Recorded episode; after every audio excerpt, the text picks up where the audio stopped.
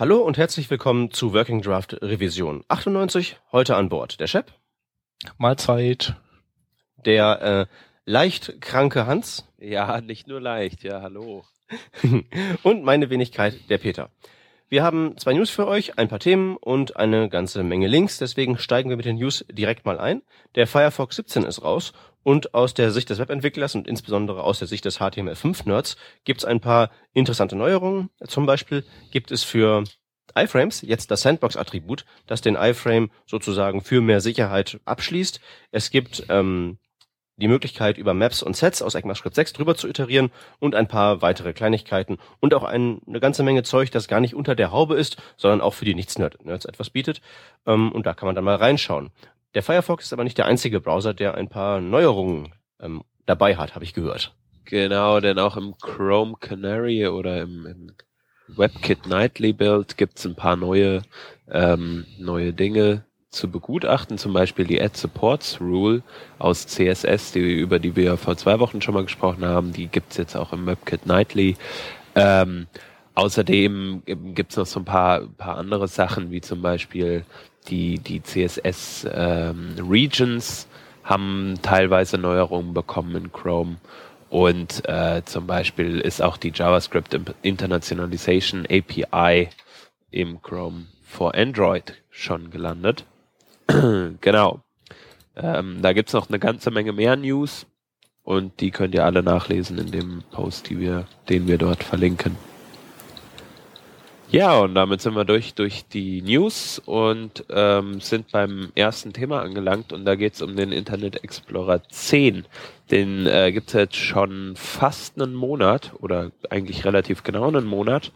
Ähm, und die, ähm, mittlerweile ist es so, dass es auch auf Windows 7 eine Preview für den Internet Explorer 10 gibt.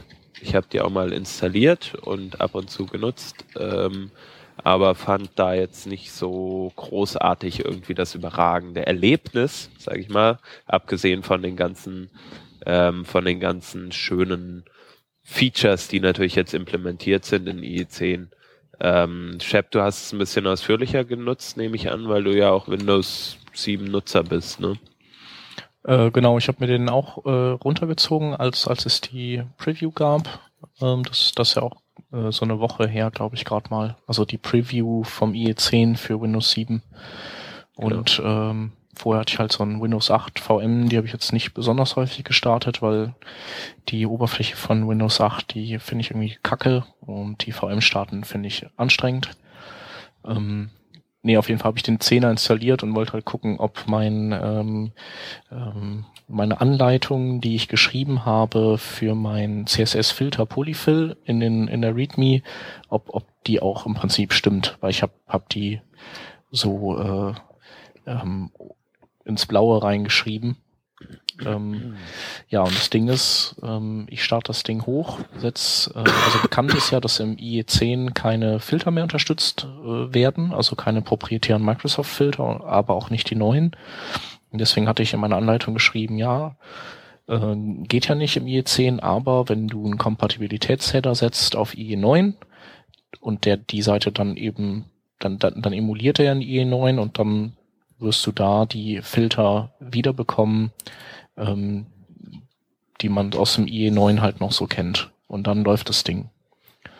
Und äh, war aber nicht, weil ähm, also ich habe dann irgendwann von jemandem, also ich, hab, ich war total erstaunt, die, dass die Filter nicht liefen und bekam dann von einem ähm, über Twitter äh, einen Link auf einen Microsoft Blogpost, wo die gesagt haben, ja, die Filter, die haben wir jetzt ja so richtig ganz abgeschaltet. Selbst in den alten emulierten IEs haben wir die nicht mehr, außer man befindet sich in der Intranet-Zone. Dann laufen die noch. Aber eben.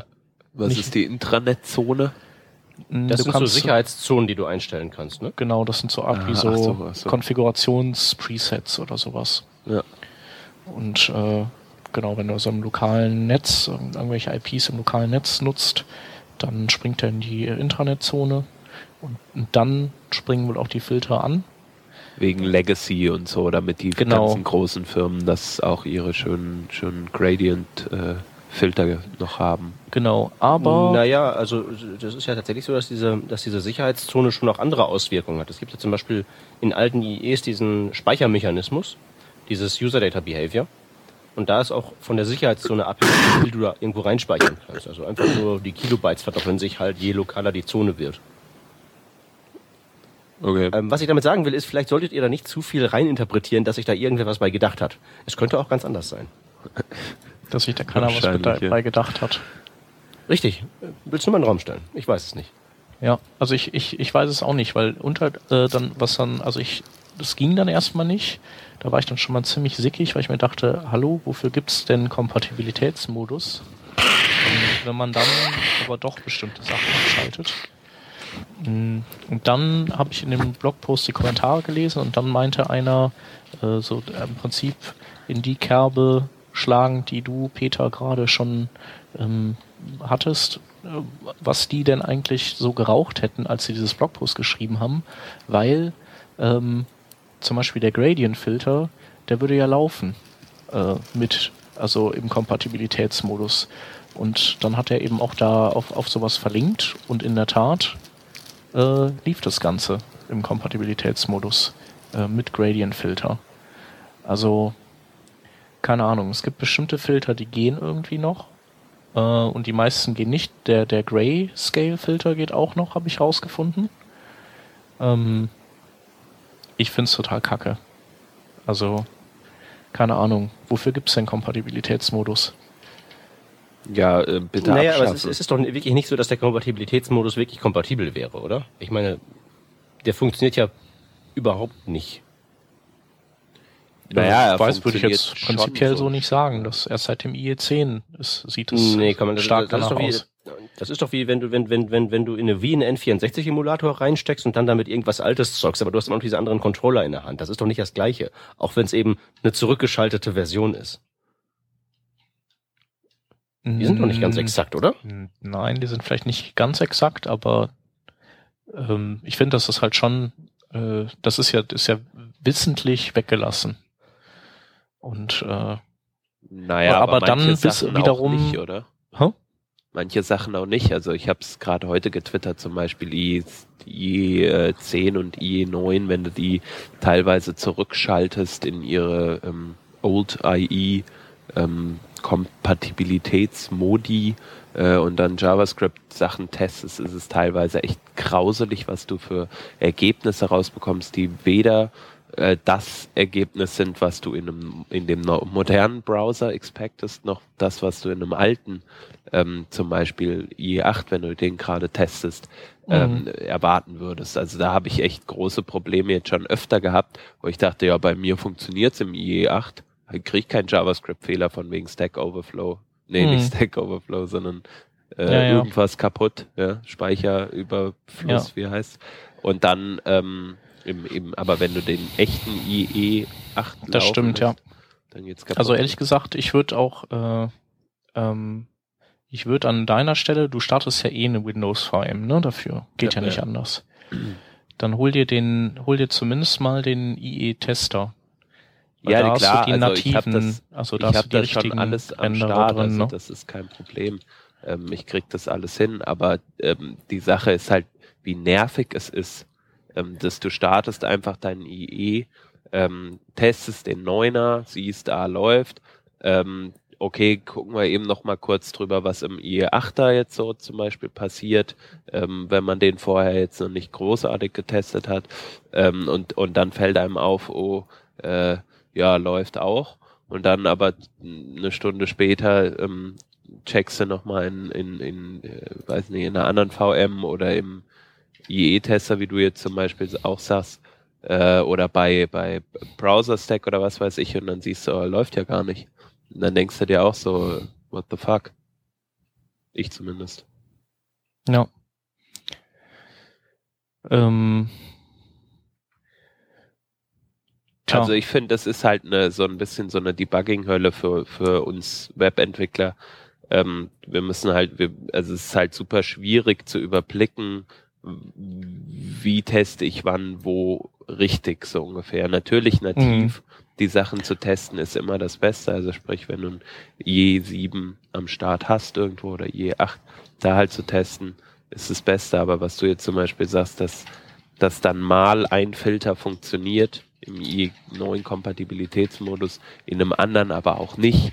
Äh, ich meine, hey, was soll das? Also entweder ja oder nein. Also man könnte ja wenigstens sagen, wir, wir supporten Gradients jetzt ähm, global äh, in CSS halt richtig, sage ich mal. Und wir schreiben dann unsere Filtermethoden, ähm, aliasen wir nur so ungefähr, also schreiben wir nur um auf einen CSS-Filter oder so, dann hätte man wenigstens irgendwas in der Hand. Ja.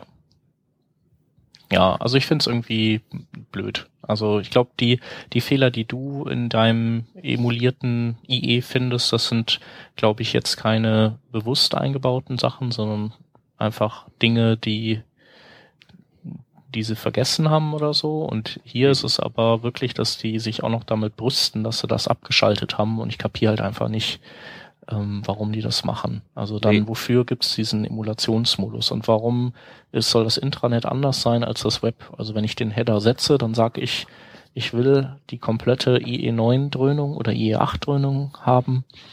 Und ähm, dann will ich die auch bekommen. Und, und nicht so ein, so ein Twitter-Browser der sich als IE9 meldet und dann aber bestimmte Dinge nicht kann und der echte IE9 kann bestimmte Dinge dann doch. Hm. Die Frage ist natürlich klar, in deinem Fall jetzt, um den Polyfill zu basteln, ist es geil, ähm, wenn du halt zurückgehen kannst auf IE9. Aber ähm, im, im Real Life weiß ich nicht, würde ich persönlich jetzt nicht den IE9-Header senden. Nee, natürlich nicht. Also das ist auch das schreibe ich auch in meiner Dokumentation. Also du kannst, wenn ihr das, wenn ihr zum Beispiel eine Fotografenseite hast und die ganzen neuen äh, HTML5 APIs nicht brauchst, dann äh, aber du gerne einfach, äh, wenn ein Fenster aufgeht, äh, den Hintergrund in Schwarz-Weiß haben willst oder so ein bisschen weich gezeichnet, dann ist dir, sind deine Prioritäten halt andere und dann ist das durchaus legitim, einfach zu sagen, ja, mir ist in Ordnung, ich schalte in den IE9-Modus, weil äh, für meine kleine Popels-Seite ist das vollkommen okay. Ähm, aber ich, ich schreibe das auch hin. Also wenn du das machst, dann passiert aber folgendes, das alles wird dann nicht mehr gehen, was halt der IE10 gegenüber dem IE9 mehr kann. Ähm, aber es kann halt ein probates Mittel sein. Also ich denke, man sollte es so wenig tun wie möglich, aber wenn man halt wirklich so eine kleine Mini-Primitivseite hat, warum nicht? Hm. Hm. Hm. Allemal besser als Flash. Ja. Das ist ja, ich meine, du darfst es ja nicht so sehen, als wäre wär diese Einstellung ja eine, eine permanente. Die ist ja, nee, nee, ja nur für die eine Seite dann von vom Seitenprogrammierer angefordert.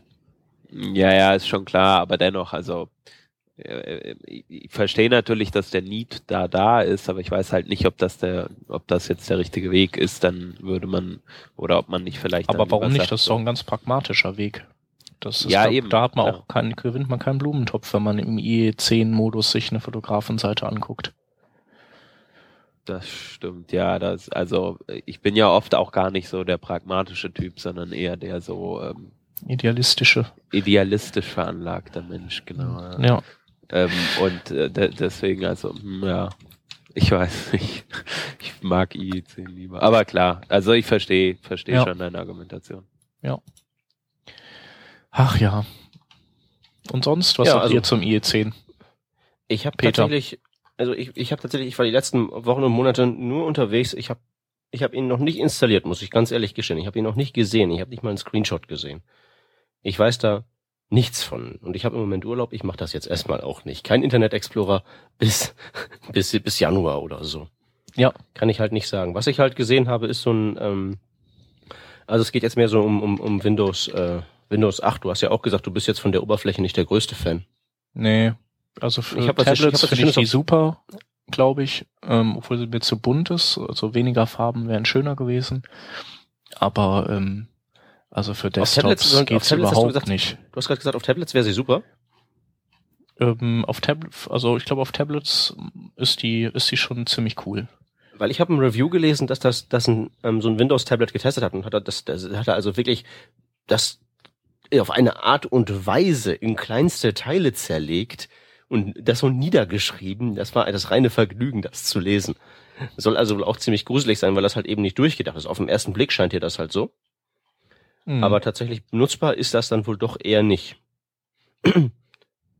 ja, und was ich halt gesehen habe, war sonst noch so, ähm, was bei YouTube sehr schön war, jemand, der macht ähm, Usability-Tests von Software und schenkt aber den Probanden vorher ordentlich ein. Naja, das, das die kennen, die habe ich auch gesehen. Das ist, das ist auch sehr schön und die, und die gute Frau ist dann auch ziemlich, ziemlich episch daran gescheitert, mit dem Ding irgendwas anzustellen. E-Mail schreiben hat nicht so richtig funktioniert und so. Ja, ja, ich, ich, ich weiß auch nicht. Ich bin froh, dass ich das nicht benutze. Ja. Hast du dich dann ein bisschen mit HTML5 befasst in letzter Zeit? Ich habe davon schon mal was gehört, ja. Aha. Was okay. war das nochmal? ähm, nee, ähm, du hattest, äh, du hattest hier was aufgabelt zum Thema HTML5, oder? Genau, mir scrollte was vorbei ähm, aus so einem Sammelpost, den äh, Lehrer Veru da zusammengeschrieben hatte, wo es darum geht, dass äh, HTML5 jetzt ja demnächst laut einem Plan vom W3C äh, Recommendation-Status erhält. Das heißt, das soll ein fertiger Webstandard werden. Ähm, ja, 2014 ähm, ist das angedacht, wenn ich das jetzt gerade richtig sehe. Und dafür wird man dann so die Spezifikationen nehmen, wie sie jetzt sind. Gegebenenfalls ein paar Features, die halt so instabil sind, rausnehmen und das dann erstmal so festschreiben. Und das, was rausgenommen wird, das kommt dann hinterher in etwas rein, das dann HTML 5.01 heißt. Ähm, und das soll dann, so steht es hier geschrieben im letzten Satz, ähm, die äh, ja, Geschwindigkeit, mit der die äh, Leute und insbesondere das Enterprise-Umfeld diese Technologie annehmen, äh, soll dadurch gesteigert werden. Das malt man sich jedenfalls aus. Ah, wo soll ich damit anfangen? Ich weiß es gar nicht. Äh, wie, wie schreibt ihr HTML5? Ohne Leerzeichen. Ohne Leerzeichen. Also HTML5 ohne Leerzeichen. Warum macht ihr das so? Alles groß ähm, weil das mal so irgendwann gesagt wurde. Aber das ist natürlich totaler Quatsch. Wer schreibt schon noch HTML5? Ähm, außerdem schreibt man bald HTML 5.0 äh, ja. mit Leerzeichen. Ja, ähm, ich, ich, genau, also, genau, ich will eben mal kurz differenzieren zwischen HTML5 und HTML5. Oh, das ist schwierig jetzt, Peter. Das kann nee, eigentlich so gar nicht, weil es geht, äh, das, das ist, das ist normalerweise nicht so schwierig. Es ist nur schwierig, weil ich halt das Leerzeichen nicht sprechen kann. Und zwar ist es so, ähm, dieses, diese Schreibweise HTML5 ohne Leerzeichen ist das, was ähm, ich glaube, die Wolke sich mal ausgemalt hat, ähm, weil es darum geht, dass HTML5 ja eigentlich nicht wirklich die nächste Version von HTML ist. Das ist ja viel, viel mehr. Das ist ja primär ein großer Haufen an JavaScript-APIs, mit denen der Browser dann halt eben Geolocation machen kann. Nur was hat das mit HTML zu tun? Exakt nichts. Ähm, das ist es einerseits. Das ist also dieser große Technologietopf. Andererseits ist es natürlich so, dass der Technologietopf auch einen Teil von HTML5, von HTML enthält, also so Sachen wie ähm, Section Tags und, und, und Header und Footer und Nav und solche Sachen, die ja schon HTML sind und die ja theoretisch auch äh, in eine hypothetische Nachfolgeversion von HTML 4.01 rein könnten. Und das ist jetzt das, was das W3C, ähm, wenn ich das jetzt richtig verstanden habe, baut. Nämlich jetzt so ein Subset von diesem riesigen Technologietopf, wo die Dinge drin sind, die relativ nah an dem sind, was man sich unter HTML landläufig so vorstellt. Und das wird jetzt eine Recommendation und damit wird das dann jetzt alles super angenommen. Ist die Ansage. Hm. So. Ähm, das ist, das ist erstmal Punkt eins. Also da muss man jetzt einmal differenzieren zwischen HTML5 und HTML5. Das, was also da jetzt Recommendation wird, äh, enthält halt so Sachen wie Geolocation und so ein Krempel halt eben nicht, weil das da gar nicht drinsteht in dem Dokument. So, und dann ist jetzt die Frage, wenn das jetzt dann eben ein Standard wird und dann adoptiert wird, mhm. äh, also das, oder ja. sagen wir mal so, wenn das jetzt so als Grundvoraussetzung geschaffen ist, was hat man dann davon? Dann können wir jetzt Header und Footer benutzen. Ist das jetzt, ich weiß ja nicht, ich bin ja schon seit längerer Zeit nicht mehr so häufig am Webseiten bauen wie ihr. Aber wie oft haben euch diese neuen Tags denn schon den Hintern gerettet in eurer täglichen Arbeit? Was heißt den Hintern gerettet? Ne, so genau das Problem gelöst, auf, an dem ihr da vorher lange rumgefuhrwerkt habt. Niemals. Warum ja. nicht? Naja, sie sind halt nur eine Unterstützung ähm, und bieten halt keinen, keinen, also ich sag mal, keinen äh, ja, Mehrwert, den du sofort auf der Hand hast, sage ich mal. Also du brauchst einen Header-Tag nicht und du brauchst auch keinen, vielleicht jetzt aktuelle Diskussion, Main-Tag nicht, ähm, um, um eine Webseite zu, zu bauen. Das geht auch alles mit Diff. Aber wenn man sich jetzt mal zum Beispiel eine Webseite anguckt, die halt, die halt Header-Tags verwendet, zum Beispiel ein Article, ähm, der einen Header, einen Footer, vielleicht sogar eine Site hat, ähm, Dann geht's nicht im Internet Explorer 6, 7 und 8, das wolltest du auch gerade sagen, richtig? Nein, das wollte ich nicht sagen, weil mir das relativ Wurst ist. Da kann man ein bisschen JavaScript draufwerfen und dann geht das auch. ähm, aber also ich, ich sehe halt vor allem, dass es für uns Developer leserlicher ist. Ähm, es ist aber natürlich verstehe ich, dass wenn jetzt Leute dann ähm, sagen, geht aber nicht, weil äh, wir können nur verwenden, was in allen Browsern problemlos funktioniert. Also ähm, mit verstehe ich das, meine ich natürlich, verstehe ich das nicht. Ähm, also ich, ich finde das halt Schwachsinn, wenn Leute äh, heutzutage noch nicht HTML5 in dem aktuellen Dasein, sag ich mal, gerade die Tags verwenden, ähm, sondern halt sagen, nee, geht nicht, wir müssen äh, 4.01 fahren oder wir müssen XHTML 1.1 äh, nehmen, bloß weil das noch nicht Candidate Recommendation ist oder so. Das ist auch tatsächlich, muss ich tatsächlich, ich hab ja, bin ja schon oft durch die äh, Firmen dieser Welt getingelt und habe mir verschiedene Gründe angehört, warum man das noch nicht benutzen kann, mhm. das neue Zeug. Äh, ein Grund, den ich noch nicht gehört habe, den mir also noch nie in den letzten zweieinhalb Jahren irgendwer vorgebracht hat, ist, das ist ja noch gar nicht fertig. Echt? Nein. Krass. Das war halt mehr so im Sinne von, nee, ähm, ist uns zu viel, passt nicht in unsere Infrastruktur rein, ist uns zu instabil, funktioniert ja noch nirgends. Das sind halt die Gründe. Okay, also ich hätte mag jetzt, jetzt überraschend sein, aber ja. tatsächlich ist das so. Also ich meine, du bist ja da auch an, an einer bestimmten Basis, sag ich mal. Also Enterprise, das sind ja schon auch, sag ich mal, die Leute, die etwas länger brauchen, um sowas Neues zu adaptieren. Ähm, ich ich hätte jetzt aber aus dem reinen Gefühl her gesagt, dass die halt da sind, hey, so wie damals bei, bei Jason zum Beispiel, als, äh, als Jason noch kein offizieller Standard war, in Anführungsstrichen. Ähm, und dann wurde halt äh, gesagt, wir brauchen, wir brauchen einen Standard, sonst können wir das nicht nutzen. Und ich dachte, so wäre das halt hier bei dieser HTML5-Geschichte halt auch. Oder zumindest mit den Tags. Es ist halt noch nicht Recommendation und deswegen können wir es nicht verwenden. Ähm, wenn man jetzt sagt, das ist zu viel und zu groß, dann ähm, ähm, sag ich mal, verstehe ich das insofern, dass man sagt, zum Beispiel die APIs, das ist für uns echt ein, äh, in der in der Firma, wir, wir brauchen Polyfills, das können wir jetzt nicht einfach so so ähm, durch auf 50, 60 Landingpages oder so umsetzen. Ja, das geht nicht so einfach. Aber wenn man zum Beispiel hingeht und sagt, ähm, man fängt langsam an und zum Beispiel einfach ein HTML5 Doctype, der tut nichts. Nichts macht er anders mit deiner Seite, würde ich Aber ich sag den Pada, ich sag den Padawan, das macht genau eins. Dann können die, sie können dann nämlich, wenn sie den eingebaut haben, zum Chef gehen und sagen, Chefe, wir machen ab jetzt HTML5, wir sind also vorne mit dabei. Es läuft. Ja, ja, genau, genau, genau. Also das ist halt echt alles. Oder weiß ich, einen, äh, einen, äh, das Type-Tag auf Script und Style weglassen, das tut nicht weh und es passiert nichts. Das Verhältnis ist weniger Bytes. Also du machst nur was Positives, du machst nichts Negatives sozusagen. Ähm, also deswegen, ich um mal wieder auf das ursprüngliche Thema zurückzukommen, ich verstehe das, dass man versucht, ähm, den State ähm, von den Sachen, die man wirklich auch nutzen kann, aktuell ohne irgendwelche Schmerzen davon zu tragen, ähm, dass man versucht, den stark zu pushen, finde ich gut. Und auch, dass man mit äh, versucht, das einem Standard anzuwenden. Also zu sagen, äh, wir, wir, wir sind jetzt Recommendation.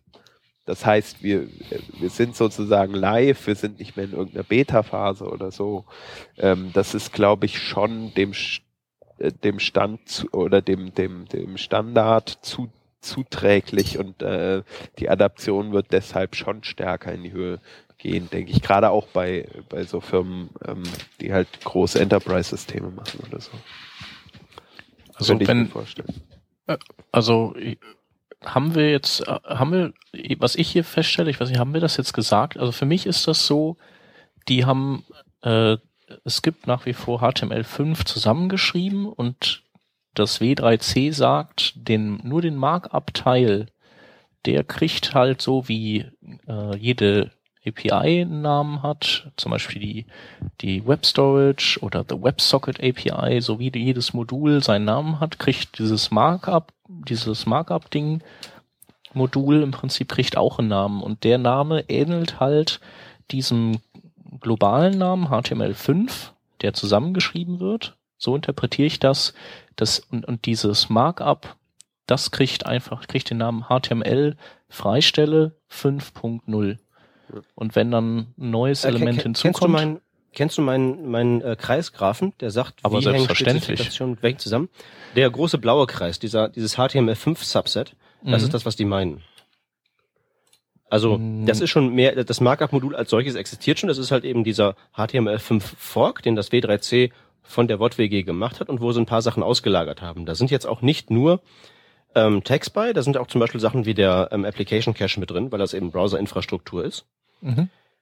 Ähm, aber an sich ist es so, wie du sagst, nur es ist halt eben jetzt nicht ein neues Modul, sondern im Prinzip das, was wir schon immer hatten und parallel zur WOTWG gepflegt haben, also deren unterschiedliche Interpretationen von diesem HTML5.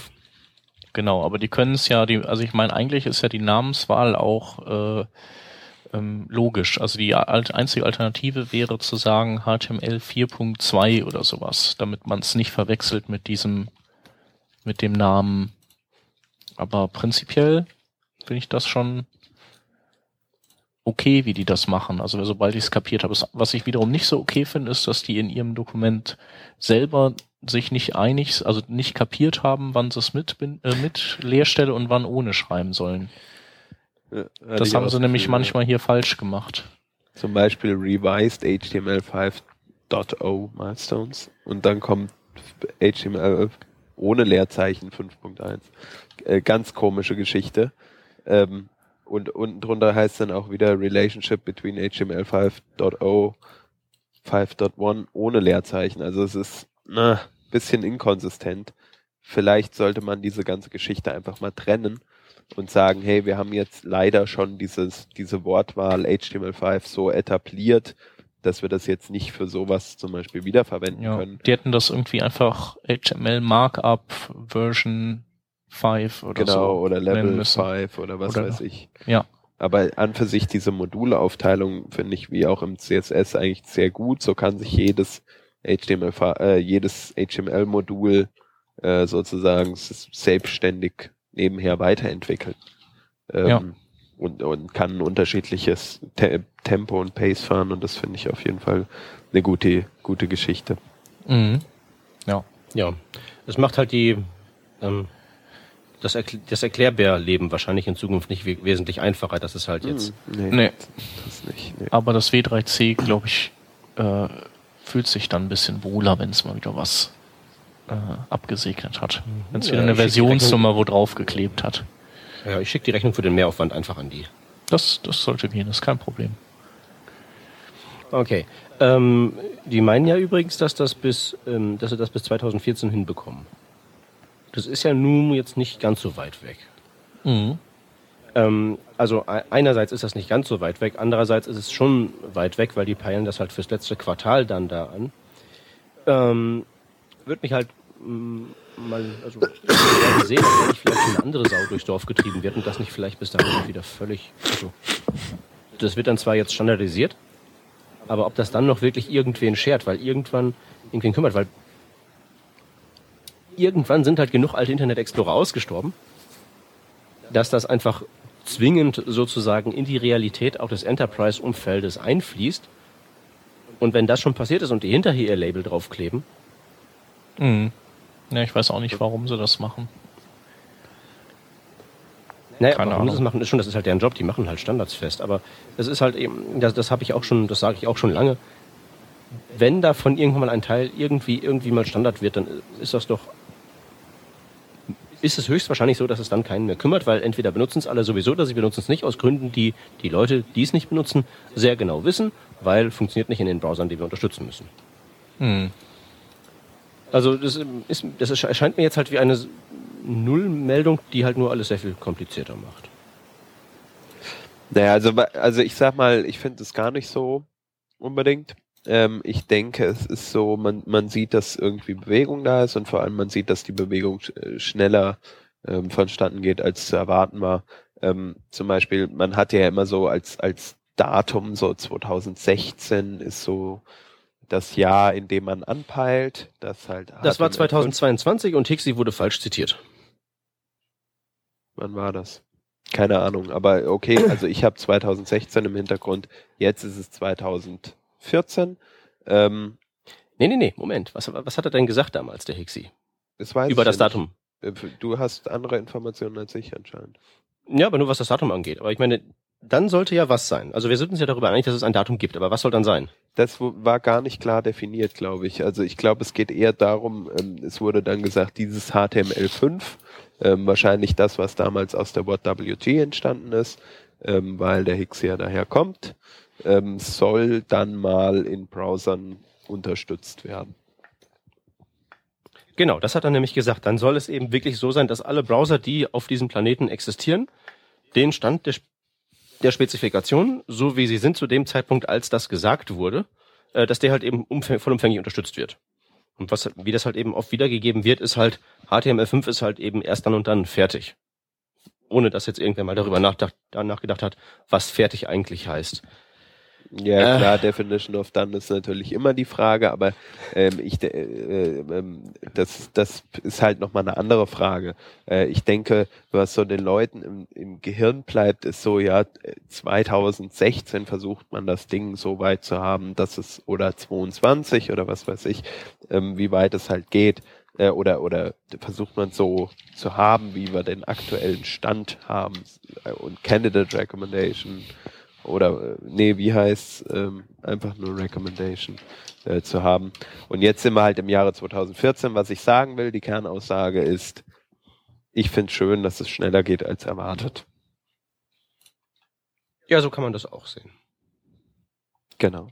Man muss okay, es ja auch mal ein bisschen positiv sehen, finde ich. Weiß nicht. Ja.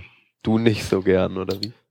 Was heißt nicht so gerne? Ich, ich sehe es gerne positiv, aber es macht halt mehr mehr Vergnügen, erstmal so anfangs die Erwartungshaltung und die, die Erwartungen einzureißen. Und dann kann man auf diese Trümmer ganz bequem die Realität aufbauen. So mache ich das jedenfalls immer. Weiß nicht.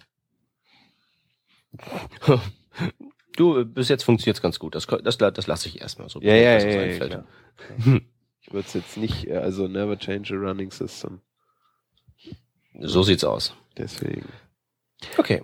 Ähm, als nächstes Thema, ähm, um mal hier einen Punkt weiterzuspringen, haben wir einen Artikel von Harry Roberts, ähm, der aus, äh, des, der ist bekannt als CSS Wizardy, Wizardry, Entschuldigung, auf äh, Twitter. Der hat einen Artikel geschrieben, ähm, Code Smells in CSS. Was will er uns damit sagen, Peter? Ähm, der will, ähm, also Code Smells sind halt so Anzeichen, die darauf hindeuten, dass der Code, vor dem man da gerade sitzt, möglicherweise nicht den Qualitätskriterien entspricht, die man an ihn anlegen sollte. Also einfach so ähm, Sachen, die ähm, ja auf Probleme hindeuten.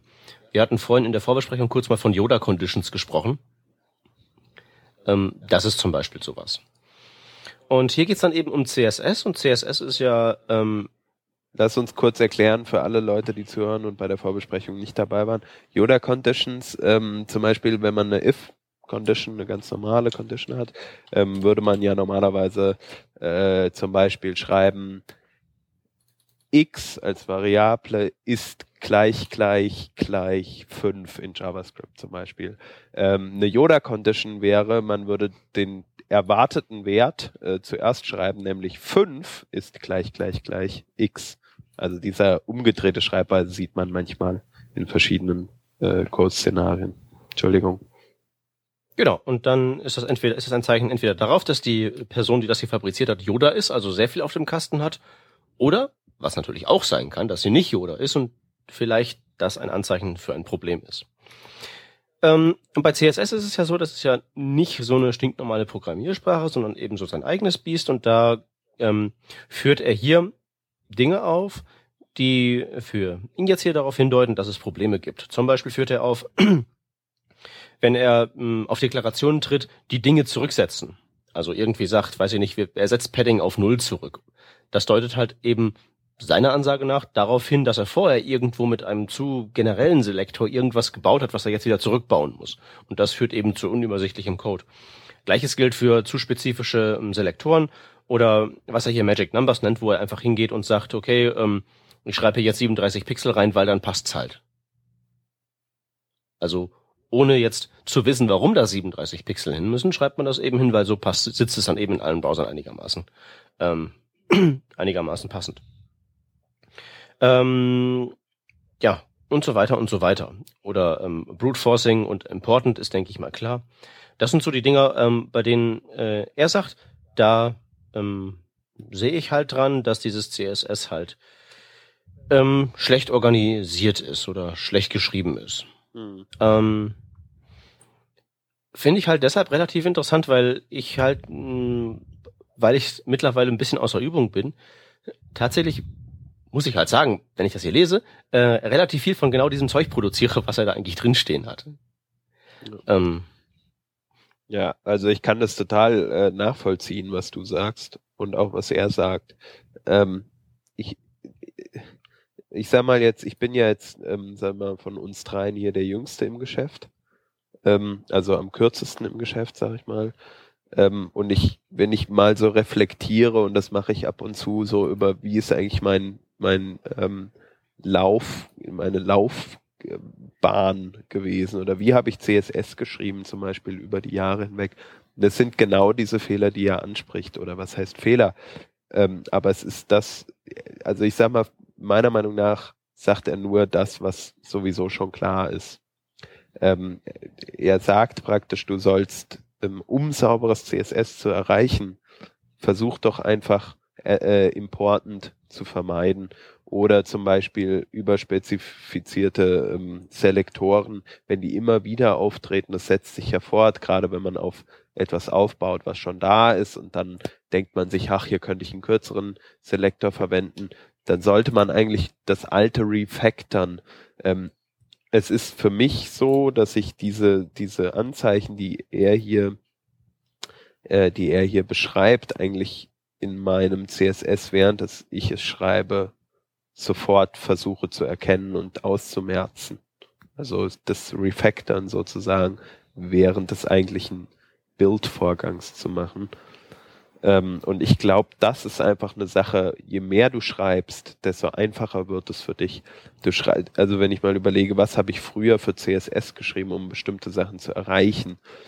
Wenn du, je, je länger du etwas machst, desto ähm, weniger denkst du drüber nach, wie erreiche ich ein bestimmtes Layout, wie erreiche ich, dass etwas bestimmt aussieht, sondern du guckst oder du überlegst dir, was ist dein Problem aktuell, und musst dir gar nicht mehr die Lösung er, erarbeiten im Gehirn, sondern sie ist einfach da. Du schreibst die Styles einfach runter.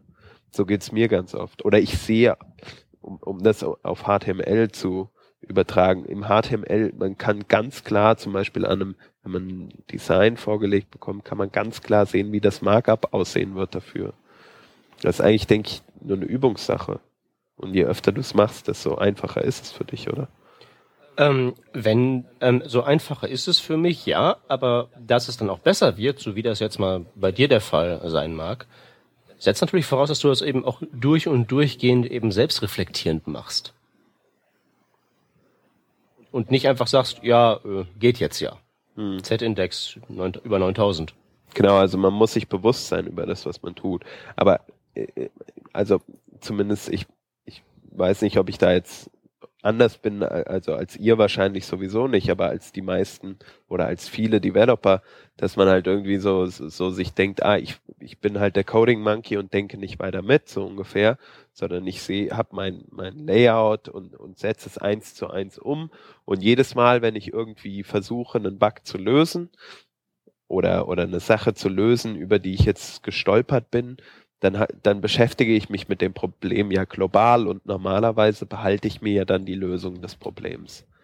Zum Beispiel, ähm, weiß nicht, früher Floats, ja, bis man Floats begriffen hat, dauert es einen Moment am Anfang in seiner, also wenn man halt mit CSS anfängt, aber wenn man das dann gemacht hat, ähm, dann hat man sie einmal verstanden und dann wendet man sie immer richtig an.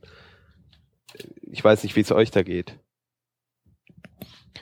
Ähm, ja. Äh, Im ich, Großen ich, und Ganzen schon, aber Floats sind halt echt, das ist halt falsch. So fürs Layouten. Ja. Nee, mir kam gerade irgendwie die, ich wurde gerade erinnert beim, beim CSS an, an so Prügelspiele, die wir früher gespielt haben. Äh, wo du so eine Figur aussuchen konntest, dann musstest du so ganz viele Kombos, äh, also wenn du gut warst, dann konntest du ganz viele Kombos. Und ähm, manchmal hatten wir so die Anfänger, die haben dann die äh, Semi-Profis manchmal geschlagen, weil die keine Ahnung hatten und damit dann gute Ergebnisse erzielt haben. Und dann hatten wir so die Leute, die schon so ein bisschen gespielt hatten, die, die haben so viel probiert und gemacht und aber auch so den Dreh nicht ganz rausgehabt. Das sind vielleicht so diese Important und Z-Index 9 Millionen Leute. Und irgendwann macht es dann Klick und du hast deine Figur richtig cool im Griff und, und das waren dann halt die, äh, die, die haben dann halt alle anderen platt gemacht. Und äh, ich weiß nicht, bei CSS gibt es wahrscheinlich auch diese Stufen, dass man so keinen Plan hat und dann hat man so Halbplan, aber dann weiß man nicht genau, ah, kennt man den Stacking, diese, wann, wann wird ein neuer Stack aufgemacht und äh, ähm, dann haut man halt einen Z-Index drauf und einen Important und noch ein Zoom 1 hier und da. Ähm, also man tut Dinge, äh, probiert die rum, bis, bis es funktioniert, aber ohne ohne wirklich ein System dahinter, nur so eine grobe Idee, was man machen will und irgendwann hat man das, hat man da den Dreh dann auch raus und ähm, und setzt auch die dann ganz gezielt ein im richtigen Augenblick. Mhm. Ähm, und die Beispiele, die der jetzt da auflistet, das sind ja, das sind so ein Stückchen weit eben solche Sachen von Leuten, die rumprobieren, und auch so ein paar Sachen von, also die wirklich unelegant sind, so, das sind vielleicht so Anfängerdinger oder von Leuten, die mit Firebug noch nicht oder mit DevTools noch nicht so richtig umgehen und dann nicht wissen, in welcher Regel jetzt ähm, sie irgendwas definiert haben, was ihnen jetzt dann später in die Quere kommt, also die das quasi nicht zurücktracen können und dann halt sagen, keine Ahnung, wo das herkommt, jetzt muss ich einfach nochmal was überschreiben hier. Äh, meinst du nicht, dass das, dass, das doch, dass das vielleicht doch eher von Leuten kommt, die wissen, was sie tun, die aber keine Zeit bekommen? Das muss fertig sein und zwar bis vorgestern? Mm, nee, das, das glaube ich nicht. Da glaube ich, ist das, wie, wie Hans gesagt hat, dass, dass du du verlierst ja keine Zeit, indem du es richtig aufbaust. Du machst es einfach. Das setzt vorauf, das setzt aber eben voraus, dass du es zu jedem Zeitpunkt richtig ausgebaut hast.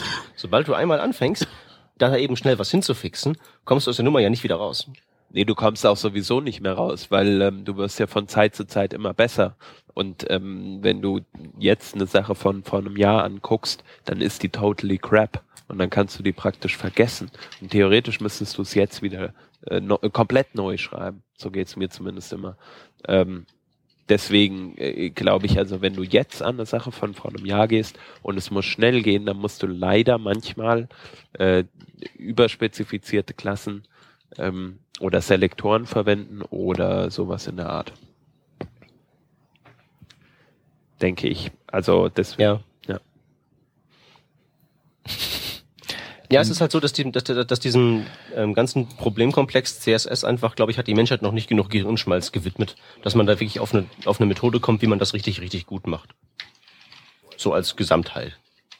Naja, das versucht man ja teilweise mit Frameworks und so Geschichten zu umgehen. Ne?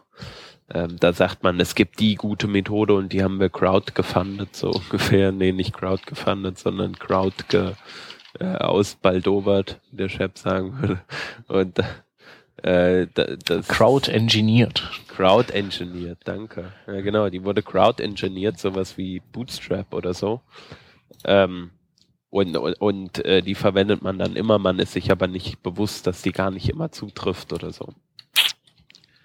Don't know. Also es ist echt auch kompliziert, ne? Man, man denkt ja auch immer so, CSS ist so einfach, aber es ist gar nicht einfach, wenn man es richtig machen will.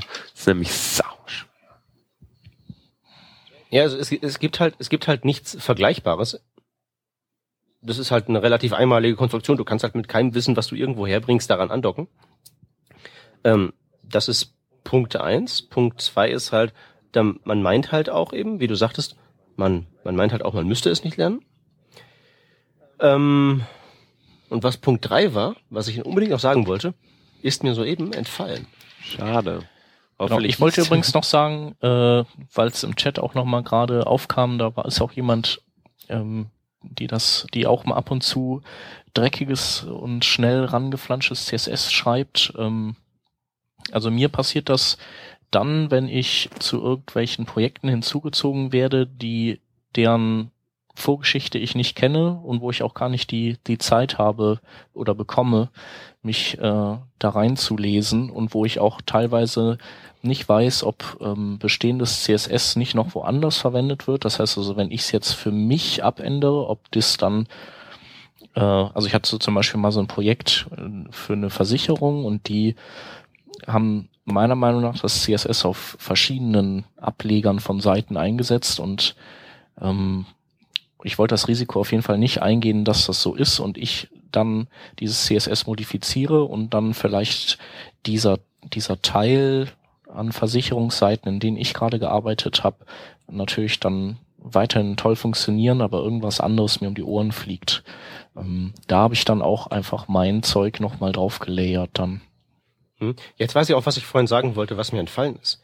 Ähm, das ist ja eigentlich auch als CSS, CSS als Technologie ist ja eigentlich gar nicht für das gebaut, was wir hier ähm, jetzt machen. Äh, das löst nicht? ja kein Pro das löst ja kein Problem, das wir haben. Naja, ähm, das ähm, Problem, das wir jetzt hier beschreiben, wo halt eben es nach CSS stinkt, läuft ja letztlich auf dieses Layering-Problem zurück. Das ist das Grundproblem. Man kann immer alles irgendwie überschreiben und noch einen Importen drauf und den Selektor noch spezifischer und dann machen wir es inline und und und und und. Ja, oder einfach rein folgenmäßig. Es reicht ja der ja, gleich ja. starke Selektor, aber eben weiter unten im CSS. Ja, macht's alles nicht übersichtlich. Also dass das, dass das so geht, ähm, ist sozusagen der Quell allen Übels. Wenn das irgendwie anders gelöst wäre, wäre es halb so schlimm. ähm, historisch ist es aber so, jetzt ähm, darf ich wieder mal mein, äh, mein nicht äh, allzu kurzes Geschichtsstudium bemühen. Bitte erzählen Sie von vor dem Krieg. Ja, äh, damals, ne? Ähm, pass auf, ähm, die eigentliche Motivation, warum CSS gewesen ist, wie es ist, ist ähm, so gewesen, dass ja ursprünglich das World Wide Web nur gedacht war, um Dokumente zu verteilen. Das war ja ursprünglich was, was primär für Wissenschaftler gedacht war. Und ähm, da wollte ja keiner irgendwas designen. Da ging es halt nur darum, reich mal eben das Paper rüber, ähm, wo, die Experi wo die Ergebnisse von unserem Experiment drin stehen oder so. Das war die Idee. Und Gestaltungsmöglichkeiten waren ja ursprünglich in der, in dem Sinne gar nicht gedacht. Das war halt so auf dem Niveau von dem, was du heute bei einem E-Book-Reader hast, dass du es halt größer machen kannst, dass du die Farbe anpassen kannst, damit du persönlich es besser lesen kannst. Aber sowas wie ein Webdesigner war ja ursprünglich gar nicht, gar nicht Geplant, vorgesehen. Ja. Und erst als Netscape ankam und ähm, angefangen hat, so Text einzuführen wie Center und, und, und, und Font und sowas alles, da ging es erst los, dass die Leute ähm, Webdesign betreiben konnten. Und dann hast du halt einen Konflikt gehabt zwischen den Puristen, die halt das WWW so haben wollten, wie es ursprünglich gedacht war, nämlich reiner Text und ich style mir das dann so zurecht, dass ich es gut lesen kann. Und jenen, die halt meinten, ja, wäre ja schon ganz schön, wenn wir hier unsere Corporate Identity mit einbauen könnten, wenn wir Bilder hätten und sowas alles zwischen der Designfraktion. Und CSS ist eigentlich nur so erfolgreich gewesen, weil das eben durch dieses Layering und durch diese Hierarchie und durch diese Kaskade eben die Möglichkeit bietet, beides miteinander zu vereinen. Du kannst also jetzt in CSS äh, schreiben, was du willst, aber du hast halt eben auch als ähm, letztlich der Nutzer in deinem Browser immer noch die Möglichkeit, das ganz oder in Teilen alles wieder zu überschreiben. Das ist also eine Kompromisslösung für diesen Konflikt, den wir heute in dem Sinne eigentlich gar nicht mehr haben. Mhm. Das Einzige, wo man halt sowas noch hat, ist, wenn man irgendwie so äh, mit Readability und solchen Sachen beigeht, um das ähm, um den Content sozusagen etwas zu entschlacken, Werbung raus, Seitenleisten raus und sowas. Dafür braucht man das noch. Aber das ist jetzt eigentlich nicht wirklich ein Problem, was heutzutage noch so der Mehrheit der Nutzer unter den Nägeln brennt. Ja, das ist wohl richtig, ja.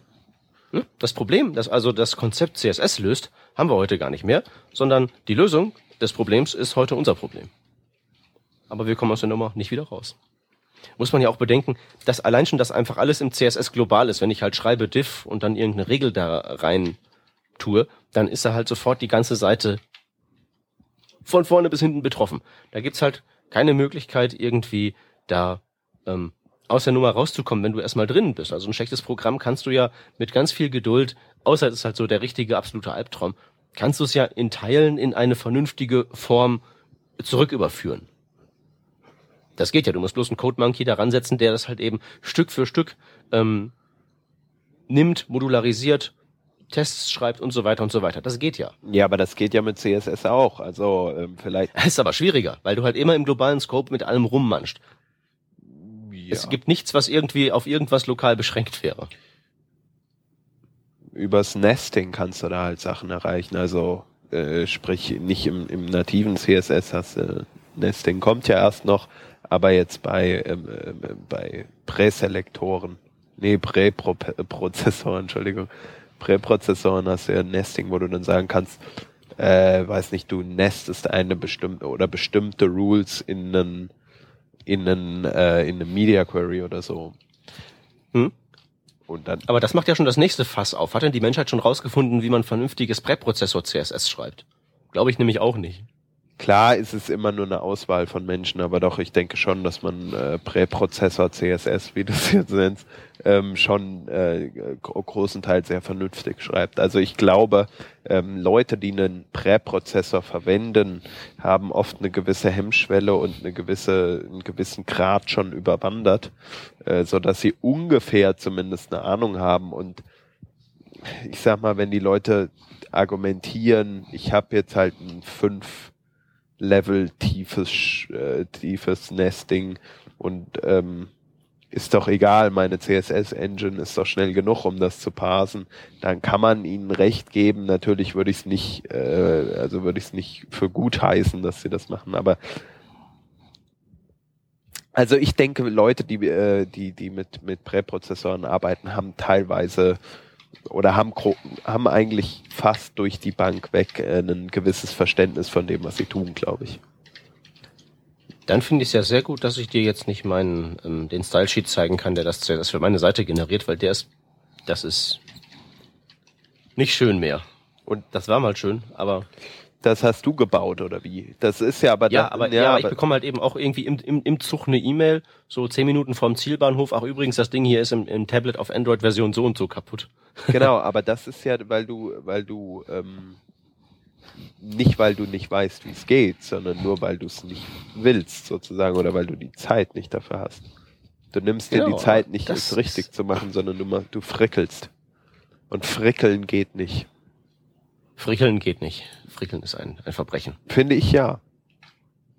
Also Verbrechen jetzt nicht, aber in manchen Fällen ist es auch aus wirtschaftlicher Sicht leider manchmal notwendig, bla bla bla bla. Aber insgesamt ist gutes Frickeln muss gelernt sein, sag ich mal. Und auch gutes Frickeln, ja egal. Wir schweifen ab vom Thema. Ich ähm, habe noch einen coolen Link gefunden, den will ich gleich nochmal reinhauen, während ihr da euch verzettelt habt noch. Okay. Ja, äh, cool war. Mhm. Schon dabei. Genau, also ähm, um das zu einem Abschluss zu bringen. Ähm, ich denke, die, die Rules, die oder die, diese Fehlerbeschreibungen oder diese Aha-Effekte für, äh, für, äh, für, für das CSS, wo du sehen könntest, wo du Fehler machst, ich denke, die, ähm, die zeigt der Harry Roberts hier schon ganz gut auf in seinem Artikel und ich glaube, ähm, man muss Leute oft auch sensibilisieren für das.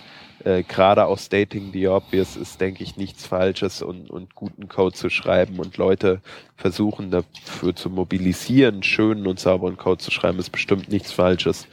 Ähm, und und finde ich gut. Ich möchte in dem Zusammenhang nur noch darauf hinweisen, dass ich seine CSS-Schreibweise nicht für schönen und sauberen Code halte. Ja, aber dann hat ja dein Editor hoffentlich eine Autoformatierfunktion. Das ist gut möglich. Wir nutzen doch Weil ganz so, wenig, ganz so wenig Whitespace finde ich jetzt auch nicht den Gipfel der Schönheit, muss ich ganz ehrlich sagen. Ja. Bisschen, bisschen mehr darf es schon sein. Das muss jetzt nicht so jQuery-mäßig ausarten, aber ein bisschen mehr. Bisschen doch. mehr geht, ne? Ja. Okay, dann wollen wir das Thema mal ähm, beschließen. Yes. Links haben wir. Aber hallo. Genau. Ja, ähm, Hans, ja. schieß los. Äh, ich fange mal an mit einem Debug-Tool für Mobile. Ähm, Artwolf oder Artwolf oder Artwolf oder wie auch immer, auf jeden Fall mit zwei A am Anfang. Ähm, es ist ein äh, JavaScript-Debugger für ähm, iPhone, Android, Windows Phone, BlackBerry ist jetzt hier ausgeschrieben. Ich nehme an, dass es sogar auch noch auf anderen ähm, Devices funktionieren würde und das Ganze funktioniert einfach über JavaScript. Man inkludiert äh, ein paar Scripts in seine Source rein und schon kann man das Ganze nutzen, ist ziemlich geil und kann ziemlich viel und ist vielleicht das Tool, was wir schon lange teilweise vermissen. Ähm, äh, genau. Dann habe ich einen Link auf Lager der ähm, euch erklärt, wie man eine ähm, REST-API oder sonst irgendwie eine API baut, die auf jedem Android-Browser funktioniert. Jetzt denkt man sich, das kann doch gar nicht so schwer sein. Ähm, das ist ja immerhin bloß Daten, die abgefragt werden. Aber da habt ihr die Rechnung ohne den Wirt gemacht. Denn wenn es um so Dinge geht wie Cores oder ähm, ja das Caching von Requests, dann sind da einige sehr bizarre Bugs beim äh, Android vorhanden. Und dieser Artikel beschreibt sehr schön, wie man eben eine API hinstellen kann, die trotz all dieser Macken mit einigermaßen eleganten Lösungen auf allen Geräten funktioniert. Falls ihr mal sowas bauen wollt, das solltet ihr vorher lesen, damit ihr hinterher weniger in die Tischkante beißt. Dann gibt's den jQuery Builder und das ist im Prinzip bloß ein Interface für jQuery-Modularisierung. Ihr wisst das, seit ein paar Versionen gibt's die Möglichkeit, Einzelteile aus jQuery einfach auszubauen. Zum Beispiel, wenn ihr meint, wir machen sowieso alle grafischen Effekte über CSS3 Transform ähm, Transitions, dann brauchen wir das ähm, Effects-Modul von jQuery eigentlich gar nicht. Und das kann man selektiv rausnehmen. Das Problem ist nur, um das zu machen, muss man nerdiges Zeug auf eine Kommandozeile eintippen, falls das für euch nach einer zu großen Zumutung klingt. Der jQuery-Builder äh, macht das einfacher. Einfach Checkbox anklicken, Build-Button klicken und zack habt ihr eure eigene zusammengestrichene jQuery-Version erzeugt. Die ist dann ein bisschen kleiner und dann lädt das Ganze schneller. Äh, das nächste ist ein Artikel beim T3N-Magazin vom Christoph Zilgens und äh, da schreibt er über äh, responsive Typografie. Ähm, genau, also ein, ein Unteraspekt von responsive Web Design und was da alles zu beachten ist, ähm, kann man sich mal geben. Ähm, dann habe ich zwei Links, die sich äh, die ähm, Bilder in CSS oder auch nicht in CSS in äh, Data-URIs umwandeln. Ähm, das eine ist Duri ME. Ähm, da kann man per Drag and Drop einfach ein Bild reinwerfen und der wandelt das in Data-URI um und dann kann man das in sein HTML oder CSS oder sonst wo rein tun. Ähm, das andere ist ein super schönes Tool vom Dirk Weber, das heißt Sprite Baker. Und da kann man äh, sein, seine CSS-URL eingeben und dann parst er das, extrahiert die ganzen Bilder und inline die als Data-URI ähm, und wirft das ganze Ding dann wieder raus. Ähm, dann frisch eingetrudelt ist äh, ein Chrome DevTool Cheat Sheet, das ich persönlich noch nicht kannte und das echt sehr umfangreich und cool ist. Das wäre vielleicht was für die Chrome-Entwickler unter uns. Und zu guter Letzt hat der äh, Jay Meissner auf seinem Blog ähm, ja, verteilt er für diesen Freitag, für den Blue Beanie Day, verteilt er eben blaue äh, Kappen ähm, das ist so ein, so ein Ding, das Herr Jeffrey Seltman vor neun Jahren ins Leben gerufen hat und ähm, ja, das ist sozusagen der Webstandardstag, den man signalisiert mit einer blauen Mütze auf dem Kopf. Und wer keine hat, der kann beim Jay ins Blog schreiben, ähm, was er für Webstandards tut und dann kriegt er eine schöne blaue Mütze für Freitag. Genau. Ähm, ja. Und das wären dann die Links. Und das wäre dann Revision 98. Und ich würde sagen, wir hören uns nächste Woche bei Revision 99 wieder. Bis dahin, macht's gut. Danke an alle Live-Hörer und alle Konservenhörer. Bis dann. Tschüss. Tausend. Adios.